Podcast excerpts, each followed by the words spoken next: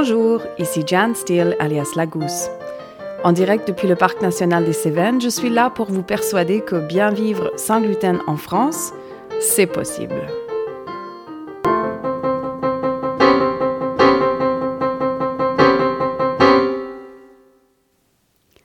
Gérante d'une cuisine pédagogique et d'une chambre d'hôte 100% sans gluten dans le Parc national des Cévennes, je suis aussi malade cœliaque depuis toute ma vie et maman de deux enfants qui eux aussi mangent sans gluten. La communauté des personnes vivant sans gluten est en croissance permanente. Mon objectif est d'offrir à ces gens des pistes vers une vie meilleure sans gluten. Allons-y.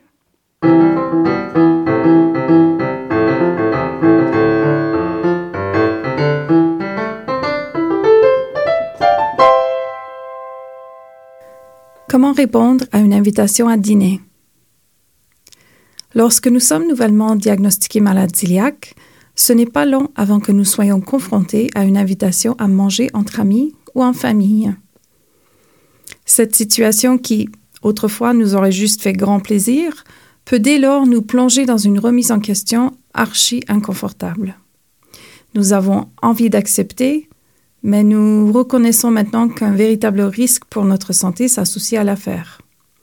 Nous savons qu'il est peu probable que le repas prévu soit naturellement sans gluten, mais nous ne souhaitons pas embêter l'hôte ou l'hôtesse en lui faisant changer de recette. Nous n'avons pas envie d'être malades, mais nous ne voulons pas non plus paraître difficiles ou compliqués. On est d'autant plus embêté lorsque l'invitation provient d'un collègue pour le travail ou d'une autre personne avec qui notre vie privée n'est pas forcément un sujet d'échange. Comment faire? Bien vivre en tant que malade cœliaque, c'est devoir faire la paix avec sa différence. Vous allez devoir manger différemment de ce qui est l'habitude des autres. Point. Mais ce n'est pas parce que vous faites différemment que vous faites mal. Il ne faut pas faire d'amalgame. Après plus de 40 ans de vie en tant que cœliaque, laissez-moi donc vous énumérer vos différentes options, car à mon sens, il y en a au moins quatre. Option numéro 1. Vous refusez l'invitation à manger en inventant un contretemps. Si vous ne vous le sentez pas d'expliquer vos sensibilités alimentaires à cette personne, soit. Rien ne vous oblige à aller manger chez d'autres. Et si l'idée même vous perturbe, il est fort possible que vous ne soyez pas prête à franchir cette étape. Après, il est néanmoins important de reconnaître que la motivation de votre interlocuteur était sans doute surtout sociale. Cette personne vous apprécie et souhaite vous connaître davantage. Pourquoi pas lui rendre son invitation à un autre moment? Non pas pour un repas peut-être, mais pour prendre un verre, pour faire une balade dans la nature, pour euh, assister à une soirée ciné ou pour autre chose. Surtout, ne vous permettez pas de fermer la porte à une vie sociale épanouissante juste parce que vous devez manger sans gluten. Et malgré une tendance bien ancrée dans la culture française, nos vies sociales ne sont pas obligées de tourner autour de la nourriture. Option numéro 2. Vous ne dites rien et vous y allez les yeux bien ouverts avec l'intention seulement de picorer ce que vous reconnaissez dans l'assiette. Cette option est bien sûr plus risquée, car parfois, même si l'on n'a pas l'impression d'avoir faim tant que ça, c'est en voyant tous les autres manger que l'on réalise à quel point, en fait, on a faim. Terriblement faim. Et il n'y a pas grand-chose à manger qui soit conforme. C'est là que l'on peut s'en vouloir, ou en vouloir aux autres qui peuvent manger tout et n'importe quoi, ou en vouloir aux organisateurs qui n'ont pas anticipé notre besoin sans gluten. Mais voyons, on ne vit pas dans un monde sans gluten, et c'est irréaliste de s'y attendre. Partout dans le monde, la maladie cœliaque ne touche qu'environ que 1% de la population. S'attendre à ce que nos besoins finissent par dominer le marché, c'est se faire des illusions. Bien vivre de manière mature et transparente en tant que cœliaque, c'est savoir assumer son besoin individuel, savoir en faire part quand il le faut, mais aussi d'assumer les conséquences lorsque l'on choisit de ne pas en faire part à nos hôtes. Il est vrai que parfois, nous n'avons pas envie d'en parler, et c'est correct. En revanche, il s'ensuit que l'on n'aura pas forcément tenu compte de vos besoins aussi bien que vous l'auriez souhaité. Ça aussi, c'est normal. Ce qui ne me paraît pas correct alors, c'est ne rien dire et ensuite s'attendre que les autres anticipent notre besoin. Les autres ne sont pas responsables de ce que nous nous mettons dans la bouche. Nous le sommes nous et seulement nous. Au final, pour moi, ne rien dire peut être une option valide lors d'une invitation à un, cocktail, un apéro dînatoire ou à un buffet. Dans ces cas, j'ai l'habitude de grignoter un bon petit repas avant même de partir pour éviter d'avoir trop faim sur place. Ainsi, je ne suis pas tentée par les différents aliments qui passent et qui sont visiblement pleins de gluten. Et je ne passe pas non plus ma soirée à rager intérieurement car j'ai faim et je ne trouve rien à manger. C'est bête de se mettre dans une situation où l'on a faim, mais où les options de choses à manger seront très probablement limitées. Option numéro 3. Vous expliquez à votre interlocuteur que vous devez manger strictement sans gluten et vous offrez d'amener le plat qui risque de poser problème.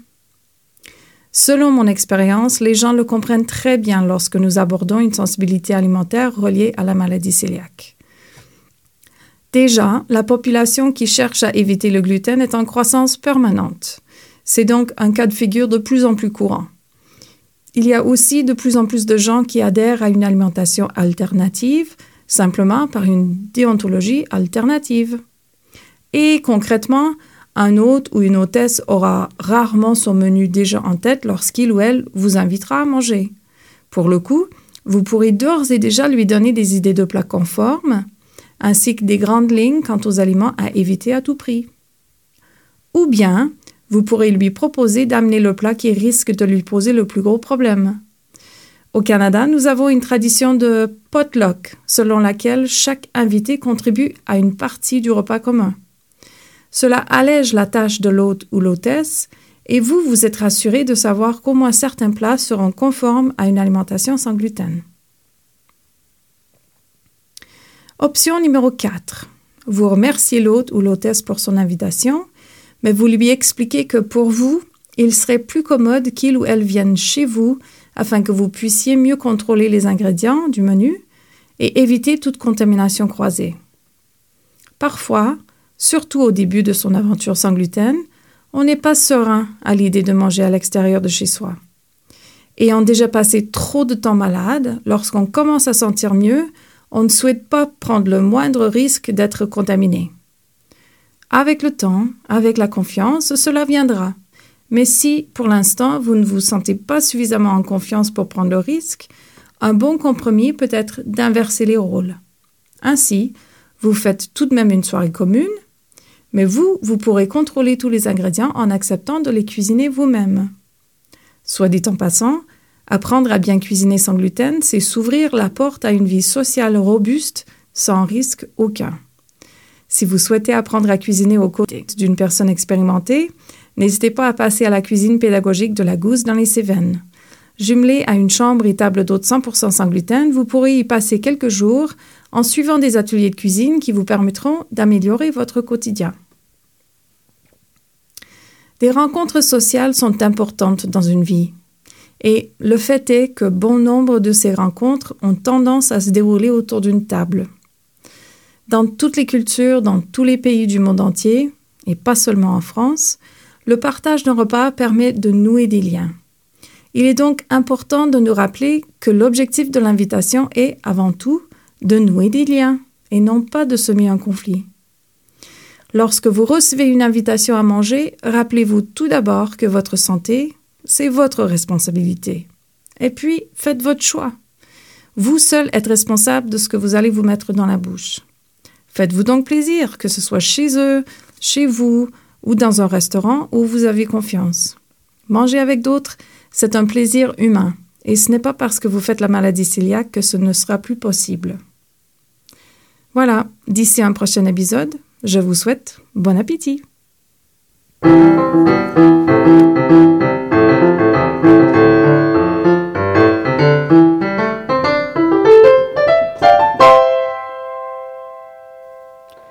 Ce podcast se veut une célébration de la vie sans gluten en France.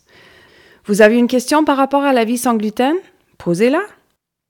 Plusieurs fois dans l'année, on fera un épisode foire aux questions pour essayer de vous trouver les réponses. Car vous savez, la question que vous avez vous, d'autres l'ont aussi sans aucun doute. Vous faites face à un problème relié à votre alimentation sans gluten? Parlons-en. Dans la mesure du possible, nous en ferons un épisode en partageant nos expériences communes ou en tâchant d'exposer un problème pour lequel une solution n'est toujours pas dispo. Enfin, si vous souhaitez partager votre témoignage de rétablissement grâce à une alimentation sans gluten, vous trouverez un formulaire en ligne sur le site lagousse.fr baroblique podcast. Vous aider à retrouver un mieux-être sans gluten, c'est ma passion. N'hésitez pas à vous abonner pour être au courant dès la sortie de chaque épisode. Plus notre communauté est soudée, plus facilement nous pourrons échanger des réponses et des solutions à nos différents problèmes. Bien vivre sans gluten en France, c'est possible. Les défis sont nombreux, mais les solutions aussi. D'ici un prochain épisode, portez-vous bien.